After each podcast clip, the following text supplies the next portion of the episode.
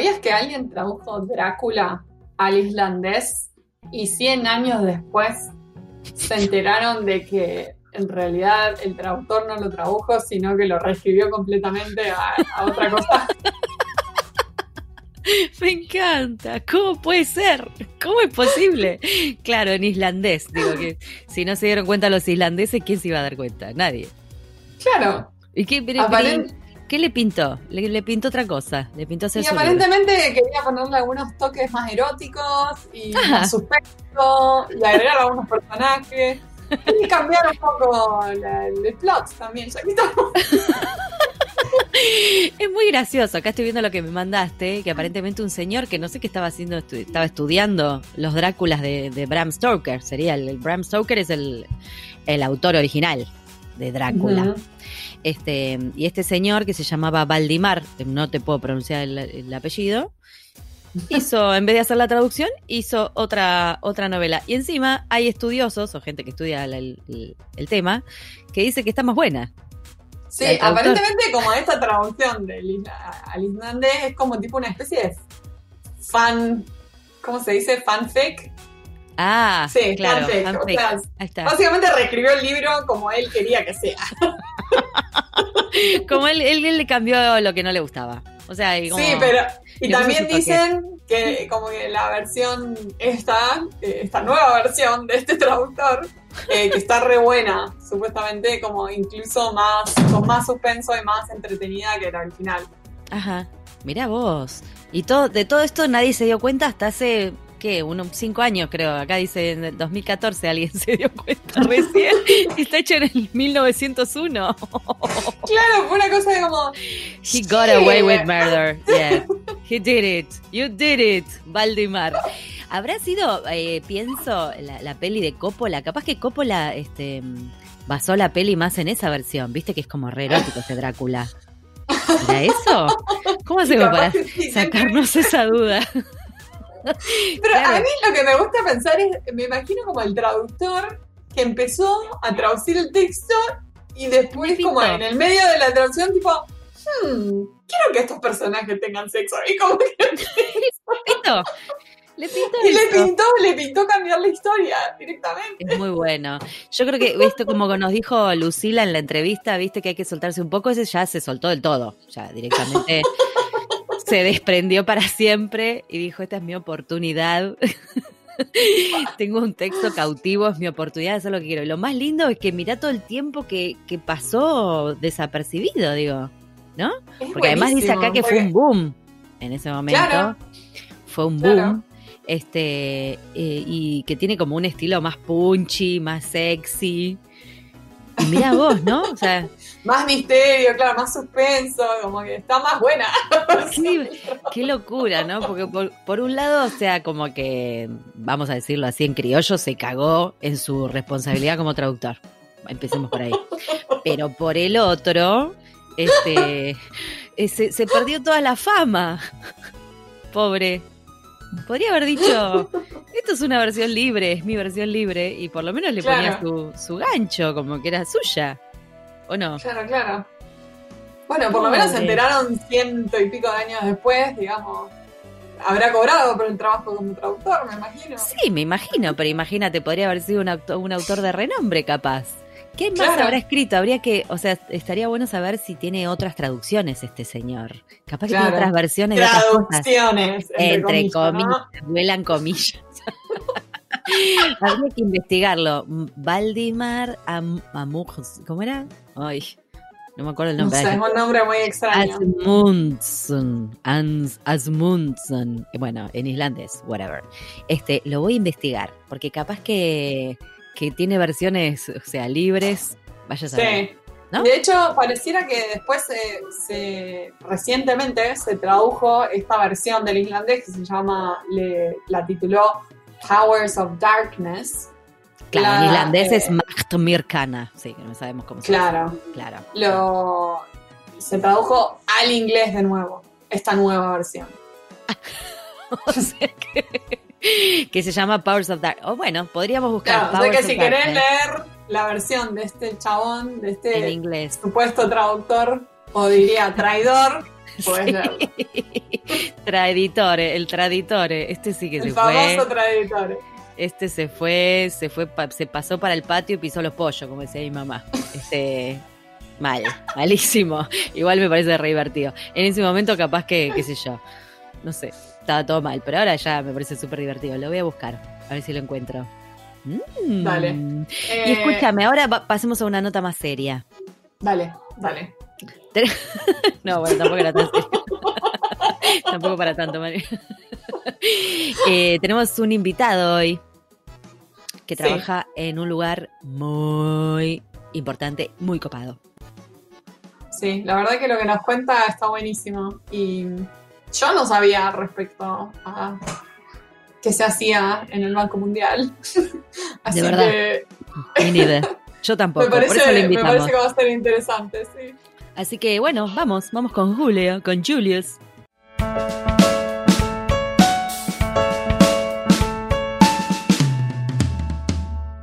Hoy tenemos el gusto de entrevistar a Julio Bravo. Él es traductor público de inglés y de francés, egresado de la Universidad de Buenos Aires, traductor literario y técnico científico de inglés y de francés, egresado del Instituto de Lenguas Vivas Juan Ramón Fernández, y además abogado de la Universidad de Buenos Aires. De 1997 a 2002 trabajó como traductor independiente y en marzo de 2003 ingresó al Ba- al Banco Mundial como traductor junior en calidad de consultor del Departamento de Traducción e Interpretación en Washington por nueve meses. La experiencia se repitió en 2004 y a partir de entonces se desempeñó como contratista externo del banco hasta 2006. Ese año, tras aprobar el examen de admisión, ingresó a la oficina de traducción al español del Banco Mundial en Buenos Aires, donde actualmente se desempeña como traductor revisor. Julio, es un placer tenerte aquí con nosotros en Pantuflas. Bienvenida. Buenas tardes, ¿cómo les va? El placer es mío, Bienvenido. por supuesto. Ah, claro, es todo tuyo. Bienvenido. Ya lo creo. Bienvenido. ¿Te pusiste las pantuflas o no, no acostumbras? Este, Eh, no estoy en pantuflas exactamente, pero estoy, les confieso que estoy con unas este, ojotas. Medias y Ah. ojotas. Medias y Ah. Media- no, media ojota. glamour. Me costó, costó un poquito, costó un poquito, viste, insertar los deditos, pero lo logré. Así que El glamour al cómodo. tacho se fue. Esto es el glamour de, el nuevo glamour de cuarentena, es un neo glamour, ¿no? Uno se pone cualquier cosa porque total no sale de la casa, básicamente. Exacto. Y bueno, esa es la ventaja Bueno. que tenemos los traductores que trabajamos en casa, por lo menos en esta cuarentena, ¿no? claro, te iba a decir, porque vos en general le trabajas en la oficina, en una oficina. sí, sí, sí, O sea, no sí, trabajas en tu casa. No, o sea no, que esta es una, una nueva, una nueva era, digamos, por el momento. Bueno, un como- gusto, es la como verdad. volver a los viejos tiempos, ¿no? Sí, a los viejos tiempos de, de freelance. Exactamente. es. Exacto. Este, bueno, nada, te damos la bienvenida, es un placer eh, tenerte acá. Eh, le cuento a los podcast escuchas que, que con Julio fuimos compañeros de facultad también, o sea, Así cursamos es. alguna que otra materia, nos cruzamos por los pasillos, en una carrera que ya saben que hay pocos chicos, o sea que Julio era uno de los pocos. ¿no? Éramos fácilmente identificables, ¿no? Eran tres, que ponele, éramos me acuerdo de tres, cuatro, sí, sí, cuatro sí. con toda la furia. En todos los años que estuve en el lenguas, creo que no conocí más de cuatro.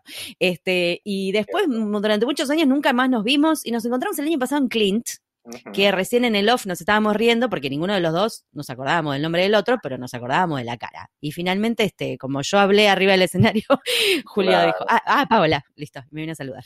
Fue todo un proceso, yo- fue todo un proceso, fue todo un proceso. Todo pero un bueno, proceso, finalmente pero nos estuvimos todo el fin de semana en el mismo lugar y nos saludamos Qué el último día. Qué bárbaro, qué bárbaro, pero bueno. Pero estuvo bueno, estuvo bueno y fue re lindo eh, encontrarte y nada, me- nos pareció como ah, con Mari una linda oportunidad para charlar con alguien que trabaja en un organismo como el Banco Mundial, que, que muchos no sabemos nada, absolutamente nada, ni de qué se trata, ni, ni qué hacen. Entonces, en esta oportunidad, digo, que hayas aceptado la, la entrevista, la verdad que nos viene buenísimo para nosotros y para todos los que escuchan, ¿no? Buenísimo. que me imagino que debe haber más de un interesado en saber cómo es eh, tu trabajo. Así que arrancamos por el principio. ¿Qué sería? ¿Qué es el Banco Mundial? ¿Qué hace el Banco Mundial? Bueno, el Banco Mundial es un organismo eh, digamos, multinacional que básicamente ayuda a los países que están los países en desarrollo.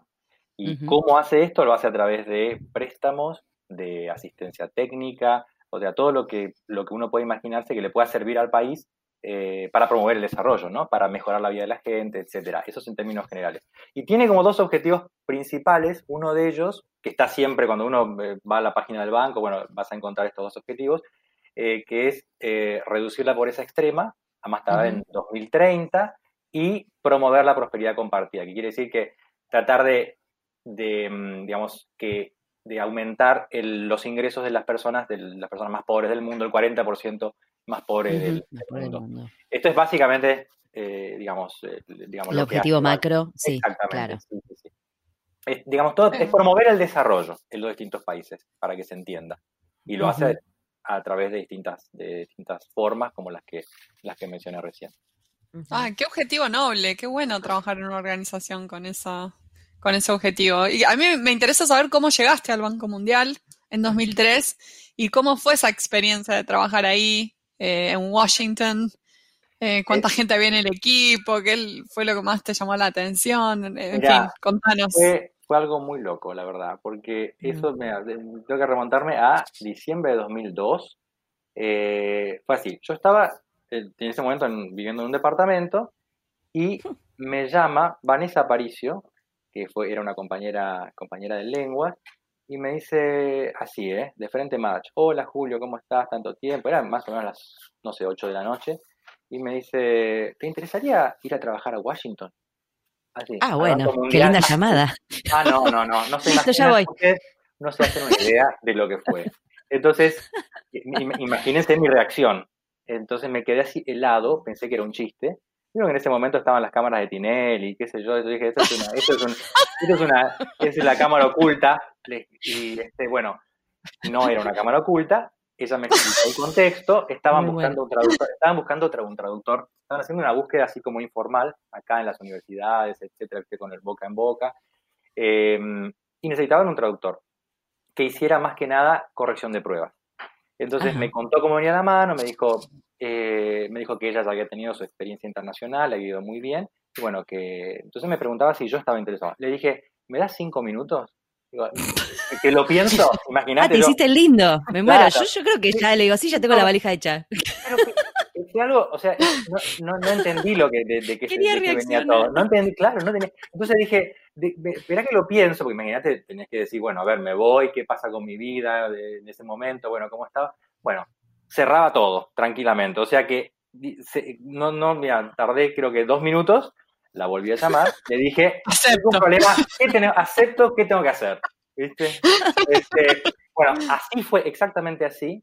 Y después, bueno, me puse en contacto con la jefa del equipo de español en ese momento, que era Luisa Vieites. Eh, ella estaba acá en Buenos Aires, de hecho es argentina y, vivía en Buenos Aires antes de irse a Washington. Eh, me puse en contacto, me mandaron una prueba eh, después, bueno, hice la prueba, eh, después pasaron dos semanas, yo cortando clavos, esperando el resultado, hay que ver si, a ver si había aprobado o no. Eh, aprobé y bueno, ahí empezó, se precipitó todo porque tuve que hacer los preparativos para viajar en marzo. Así fue. Mm. Bueno, el preparativo, bueno, muchas cosas que pasaban en el medio. En marzo viajé y estuve trabajando como consultor. Me dediqué básicamente, digamos, principalmente a hacer corrección de pruebas. Y fue una experiencia increíble. Este, la verdad Pero pruebas, pruebas de, de qué, o sea, de, de para traductores. Ah, no, corrección de pruebas, perdón, es como proofreading, digamos. ah, ok, ok, ok. A ver, me quedé tildada, yo digo, ¿cómo? ¿Qué? No entendía yo para, no, para no hablar en inglés, ¿viste? Para no meter palabras en inglés, digo, bueno, vamos a decir corrección de pruebas. Este, el, claro, es eh, proofreading. Me dediqué a ah, proofreading y la verdad que fue una experiencia increíble porque además lo primero que, lo bueno de hacer proofreading, de empezar haciendo proofreading, siendo uno traductor, es que te vas familiarizando con, la, con el estilo del banco, digamos, y después, bueno, si yo tuviera que traducir en, algún, en el futuro, bueno, traduciría así o asado, vas, vas tomando notas, nota mental. Te iba a decir, ¿no? Qué raro arrancar por, por proofreader antes que traductor, ¿o no? Sí, sí, sí. es, raro, ¿no? Fue, no sé, fue en ese momento yo estaba, tan contento con, con lo que sí, obvio. No, pero te hacían hacer el café y vas contento igual, pero digo. Obviamente. Además, no, desde ya, desde ya. Este, no, y lo que no, eh, también hice traducciones, eh, ah, pero bastante pocas. Pero sí, en general el trabajo era de, de proofreader y me sirvió un montón, porque es como, viste, entrar en un, eh, entrar en otro, en otro, en otro mundo. Eh, y la verdad es que me, me, gustó mucho, sobre todo el trabajo del equipo y la manera en que trabajaban y la rigurosidad, digamos, la, la, responsabilidad profesional, el, digamos, lo que tiene que ver con la, digamos, la, la calidad, ¿no? Con los estándares, eh, se, me, se me dio vuelta la cabeza. Yo dije, ah, bueno, esto es, lo que, esto es lo que me gusta, digamos, ¿no? Con, con, lo obsesivo que soy, lo obsesivo que era con el idioma, con esto y con aquello, dije, qué bueno. Eh, pero y bueno, y lo, lo, lo, bueno de estar allá en, y de, fue sobre todo compartir espacio con gente de, otras nacionalidades. Eh, mm. Estaba el equipo de español, el equipo de francés, el equipo de ruso, de árabe, eh, y era fantástico. Uno se cruzaba, ah. hablamos todos, hablamos en inglés, obviamente, pero el, el, el tema... Claro, encima multilingüe, o sea, está buenísimo. Está el entorno, quiero decir. La verdad que sí, sí, sí, sí, sí. Muy bueno. Y además y... la ciudad de Washington, que es muy linda, este, es muy agradable para vivir, este, todo funciona. La verdad que fue una experiencia increíble. Estuve nueve meses y después volví y seguí trabajando como contratista desde casa. Claro. Eh, unos meses hasta que volví a Washington, pero por cinco meses. Este, y lo mismo, se repitió la misma experiencia. Seguía tomando nota, digamos, y seguí, traducía un poquito más. Eh, y fue, fue como un comienzo así como mm, bastante progresivo. Este, sí, tal cual, lo, lo que contás. Tiempo. Eh, eh, te iba a preguntar, este, digo, ¿qué tipo de, qué tipo de trabajo, o sea, qué tipo de, de, documentos revisás? Con esto de, porque me imagino que para ser proofreader, eh, primero debe haber un training, algo, no sé, o, o, la guía de estilo te la tenés que conocer de memoria más o menos, exacto, y vas como haciendo tu trabajo, ¿no? Exacto, Pero ¿qué tipo de, qué tipo de documentos, qué tipo de temas Digo, más allá de que un banco, uno dice, ah, banca, pero debe haber más cosas, me imagino yo. Estudios, claro, claro. No sé. uno tiene que sacarse de la cabeza la idea de banco comercial, ¿no? No estamos hablando claro. de banco comercial, no es que, que, balances ni nada que se le parezca. Claro. Eh, tenés documentos relacionados con, por ejemplo, con los proyectos de los distintos países, tenés informes sobre economía, eh, educación, política, medicina, salud, medio ambiente, en algún claro. momento traducíamos bastantes laudos arbitrales este, y otros documentos uh -huh. jurídicos, contratos, por ejemplo, eh, comunicados de prensa, que aunque, parezca, claro. aunque, no parezca son bastante difíciles de traducir, porque está, son toda muy difíciles. Porque está, porque está toda, básicamente toda la información condensada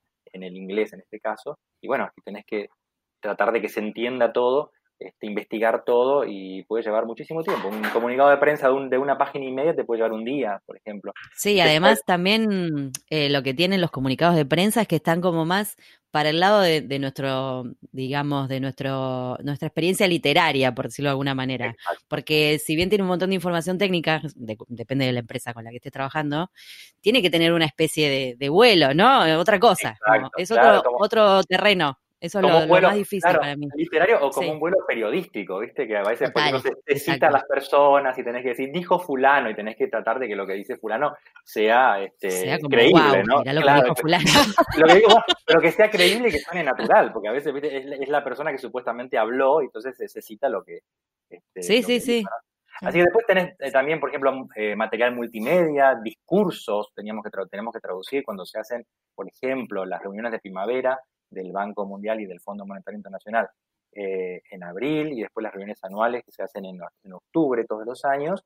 Eh, ahora se hicieron las, las, de primavera de manera virtual por el tema de la, del coronavirus. Eh, tenemos que traducir los discursos de las autoridades jerárquicas, por ejemplo. Eh, también, no sé, es, es, vastísimo, digamos, la, el, el, sí, material sí, que sí, tenemos que traducir. Eh, cursos, por ejemplo, los cursos que se hacen online a veces, los tenemos que traducir nosotros, eh, todo el material.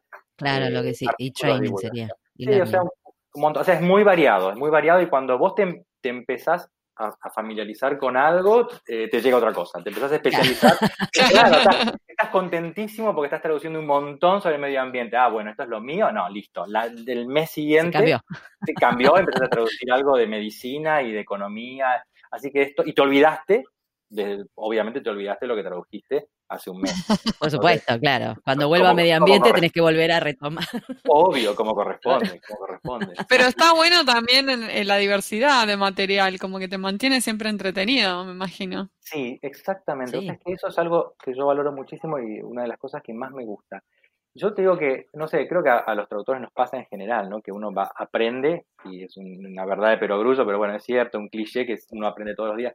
Pero esto es casi literal, es todos los días eh, aprendo algo. Si tengo que investigar sobre medio ambiente, bueno, salto una palabra, un concepto, me voy a Wikipedia, donde sea, listo, ya aprendí otra cosa. Después me lo olvido, por supuesto. Pero el tema es que, por lo menos, claro, el tema es que uno todos los días, todos los días, pero literalmente aprendes algo. O por lo menos, literal, por ejemplo, no es que a veces no una palabra, pero por ejemplo, aprendes que tal palabra se usa también con este sentido. ¿Entendés? Que mm. era inimaginable. Entonces ya, ah, bueno, listo, ya está, y ya, tomas nota mental o lo escribo. Yo a veces tomo nota, viste, de, de las cosas que voy a claro.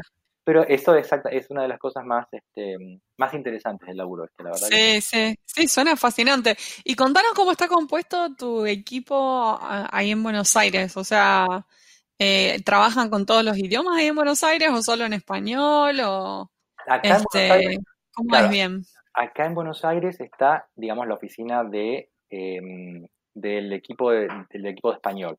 Traducimos del inglés al español. Hay distintas porque después, para traducir, vieron que en los organismos internacionales siempre se traduce a la lengua materna. Entonces, nosotros traducimos del, inglés al, español, el equipo de francés traduce del inglés al francés y está, eh, la oficina está en Yaoundé, en, en, Camerún. Después en Moscú está el equipo de ruso, que traduce del inglés al ruso y así. Después el Cairo también ah. del, inglés al... Entonces, esas son las oficinas, eh, los distintos equipos, y acá está el equipo de español, y somos tres traductores. Tenemos, eh, estamos, somos Cecilia Illaca, que es nuestra, nuestra jefa de equipo actualmente, Martín Paoni y, y, yo. Y después estamos con dos coordinadoras, Carolina Mántaras y Solange Villamil. Carolina es, coordinadora de multilingüe y Solange es la coordinadora del equipo de español. Así que ese sería el equipo, es un equipo ah, chico. Claro, es un equipo chico. Exactamente. Pero lo que pasa es que el tema es que mm, para traducir todo esto que les digo, todo este material, tenemos que, digamos, contamos con traductores externos, con contratistas. Imagínense que nosotros, tres no podríamos traducir. Te iba a ah, decir, o sea, más, que aprender, están sacando fuego por los dedos si eran ustedes. Claro, claro. Obvio, obvio, no, no, no, Claro, como fuiste vos en algún momento contratista. Exactamente, externo. exactamente. Bueno, ahí tenemos muy contratistas externos que son buenísimos bueno, que trabajan desde hace bastante tiempo con nosotros, contratistas con traductores y también, eh, eh, también hay este, proofreaders también. Claro. Ah, mira, te iba, te iba a preguntar eso, si es que tenían solamente traductores, si ustedes hacían el proofreading o no. También pueden llegar a hacerlo fuera. Exacto, y los contratistas son, son, son agencias en algunos casos o particulares, o sea, de los dos. Claro, de todo. Mira qué loco. ¿Cuál dirías que es el perfil? Porque digo, a ver, tu perfil es, ya tenés eh, un título de abogado, tenés un título de traductor público, traductor literario, eh, dos idiomas, o sea, eso te lo pedía, o sea, ¿era una condición para trabajar en el banco tener dos idiomas, por ejemplo? No, no, no, no, no. Digamos, me parece que es distinto de Naciones Unidas, que, Naciones Unidas creo que te piden claro y sobre todo Sí, creo que ahora sacaron eso, pero sí, siempre fue, históricamente siempre pidieron dos idiomas. Eh, entonces, ¿cuál, ¿cuál dirías que es el perfil, digamos, perfecto para trabajar en un organismo, en un organismo así? Y, bueno, no sé, mira, básicamente yo creo que, que, estar, sobre todo familiarizado con estos, con este tipo de documentos que mencioné, viste, de, de política, economía, manejar, sé, tener, sobre todo, creo que ser eh, tener un cierto grado de obsesión, digamos. Eh, claro, no creo que el 99,9% estaría por ahí, pero... Exactamente, exactamente. También, eh, y el hecho de, digamos, también, digamos, manejar los registros, registros formal, ¿no? Que eso te da a traducir lo que de este tipo de documentos, de política, de economía, de, no sé, de informes sobre proyectos, etcétera, este, porque manejamos un registro que es formal, en general, bastante mm, estereotipado si se quiere, una vez, digamos, eh, cuesta, cuesta tomarle la mano, pero con el tiempo, digamos, eh, lleva bastante tiempo tomarle la mano y, ver, digamos, cuál es el estilo del Banco Mundial y de otros organismos internacionales, porque si vos lees eh, distintos informes sobre política o sobre lo que sea del Fondo Monetario Internacional, del, del Banco Interamericano de Desarrollo, más o menos, más o menos la manera de redactar es la misma. Obviamente que la terminología va a ser distinta en algunos casos, en otros no, pero más o menos eso. Y después la capacidad de trabajar en equipo. Eso es muy importante. Mm. La capacidad de trabajar en equipo es crucial, crucial porque es mm. todo, imagínate que nosotros hacemos las traducciones para clientes que a veces em, están en Washington, están en otra parte del mundo, este, y hay una, una, cadena de control de calidad que tenemos que seguir siempre. Entonces, uno hace la traducción, la traducción eh, va a proofreading, eh, o uno revisa una traducción de una agencia, y entonces tiene que estar en contacto con, el proofreader, con, la, con el coordinador o la coordinadora en Washington, acá en Buenos Aires. Eh, tenés que estar dispuesto. Claro, claro, a veces, muchas partes. Sí, además a la traducción va y viene. A veces, este, mm. este, no sé, la, traducción te la revisa el cliente, la traducción vuelve, vos tenés que fijarte los cambios, tenés que aceptarlos o no, discutirlos, etcétera. Así que el trabajo en equipo es esencial. Este, Y después estar dispuesto siempre, creo yo, a, investigar. A investigar, porque mm. es todo, todo lo que aparece en el documento, todo, todo tiene que ser investigado. O sea, si tenés, incluso les digo, una lista de, una bibliografía y te toca traducir la bibliografía que no es para nada divertido, como, como sabrán. ya nos damos cuenta que, no. Obviamente. Y tenemos, eh, tenemos que investigar, ponerle, te aparece una publicación y esa publicación está en inglés, pero tiene una traducción al español, tenés que investigar y poner la, la, la, la publicación en español y cambiar el link, etcétera.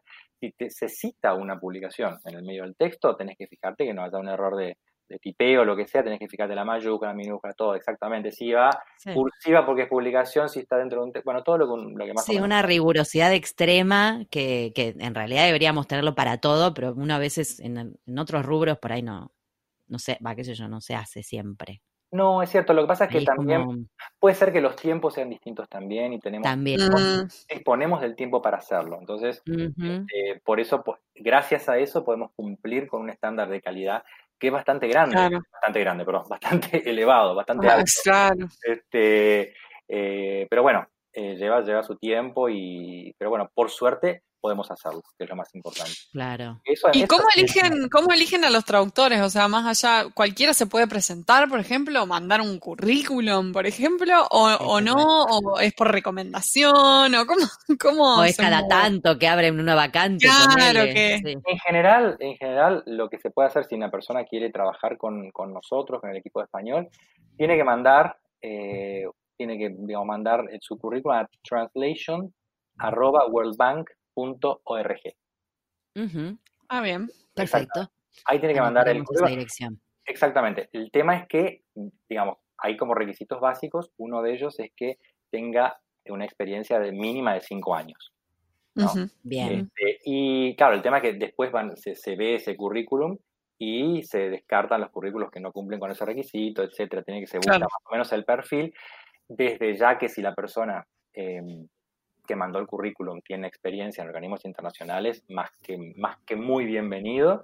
Este, desde ya. Pero bueno, eso no, obviamente que, también están, este, también pueden mandar currículum gente que tiene por ahí experiencia en otros, en otros ámbitos, no necesariamente en organismos internacionales, este, y no, hay ningún problema. Además, a partir de ahí, después de, de, ese filtro, si pasa ese filtro, se le toma una prueba este, y, y, si aprueba el examen, puede, digamos, que empieza a trabajar como contratista con nosotros eh, desde su casa. O sea que sería, la, la, la, cosa no es más, más, más sencilla. Claro, te vas como ya familiarizando, digamos. Eh, como contratista. Capaz que, bueno, eh, tu camino fue ese. Puede ser que la gente sea contratista siempre y está todo bien también, digo. Está Tranquilamente, Me parece trabajar con, con, los temas que, que manejan. Eh, y sí, se me hace como que debe ser súper amplio esto que decís que todos los días aprendes algo nuevo, porque básicamente tu, tu, tu punto de estudio es el mundo completo. Exacto. ¿No? Nunca, nunca, mejor dicho. Nunca mejor dicho. ni más ni menos. Tenés como puede salir cualquier cosa, digo, de aparte de países que no tenemos ni idea o que no, digo. De, continentes, de, de, África, de Asia, te llega un, programa, una iniciativa que se hizo y generalmente son súper interesantes. Y te metes y claro. te metes la página a investigar, ah, la miércoles, cómo mejorar, no sé, monederos electrónicos en el medio del campo en un país este, que uno mucho no conoce, y es increíble cómo se hacen esas cosas, cómo se cambia, se cambia la vida a la gente.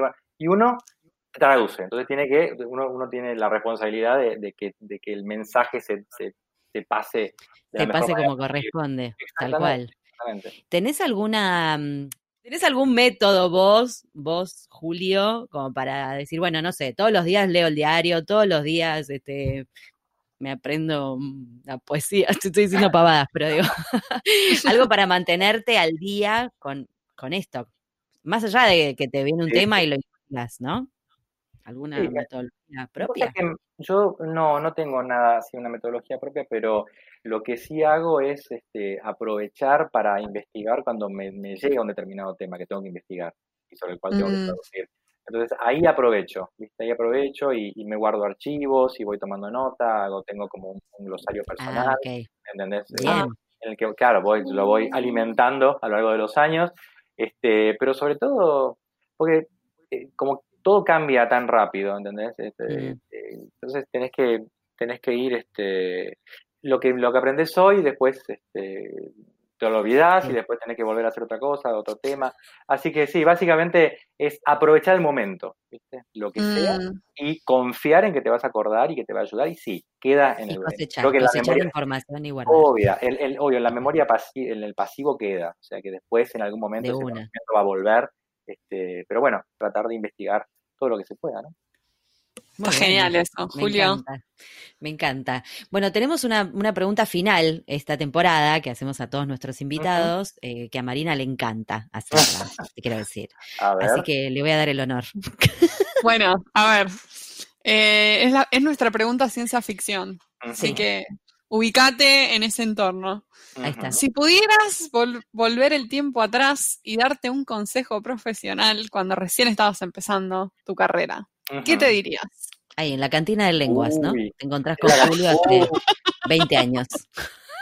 Ay, qué difícil. Este, en este momento, bueno, en principio, em, bajar el nivel de ansiedad, digamos, ¿no? Tomarse las cosas, y a Julito, tomarte las cosas con más calma, este, sobre todo con respecto al lenguaje, el lenguaje es algo que va cambiando, porque viste que cuando uno sale de la facultad, después de haber estudiado un montón, es como que estás, lo, lo, lo, que querés hacer es corregir, esto está bien, esto está mal todo el tiempo, bueno, no es así la vida, no es así la vida, este, que algo no esté registrado por la Real Academia Española no significa que no exista, o sea, cosas que existen y que no están registradas, eso hay que tenerlo muy en cuenta, eso lo aprendí con el tiempo.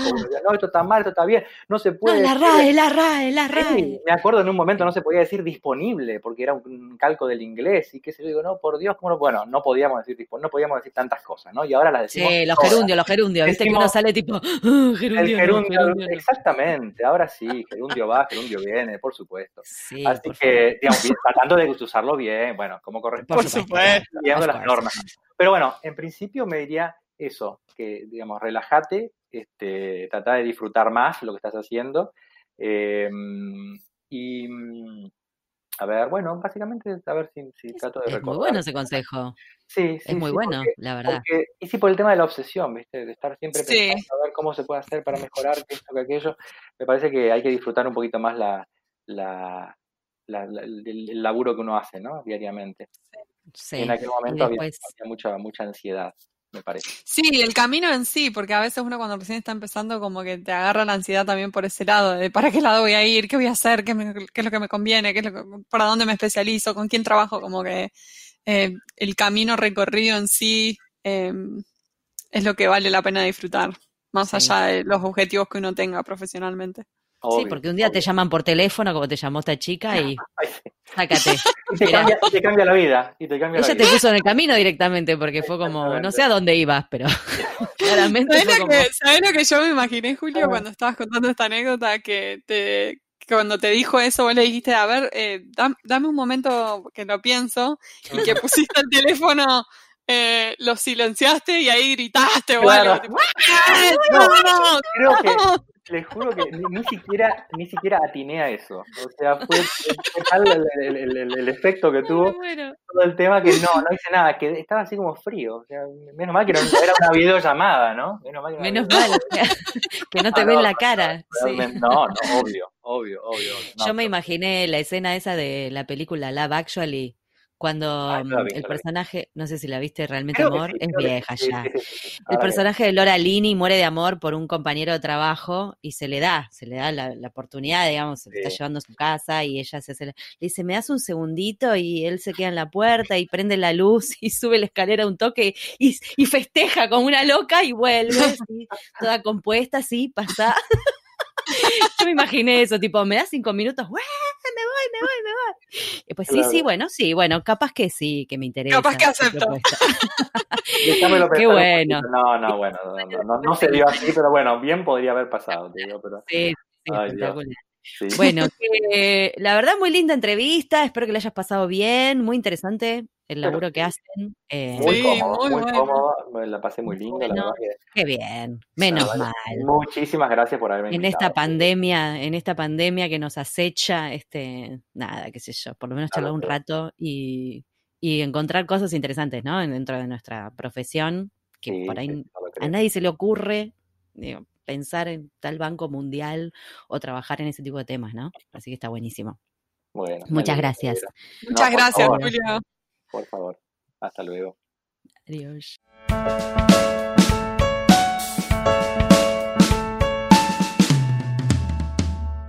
Este fue un nuevo episodio de En Pantuflas, patrocinado por nuestro amigo fiel, MemoQ. Si sos tan fan de MemoQ como nosotras, aprovecha el 45% de descuento exclusivo para podcast escuchas.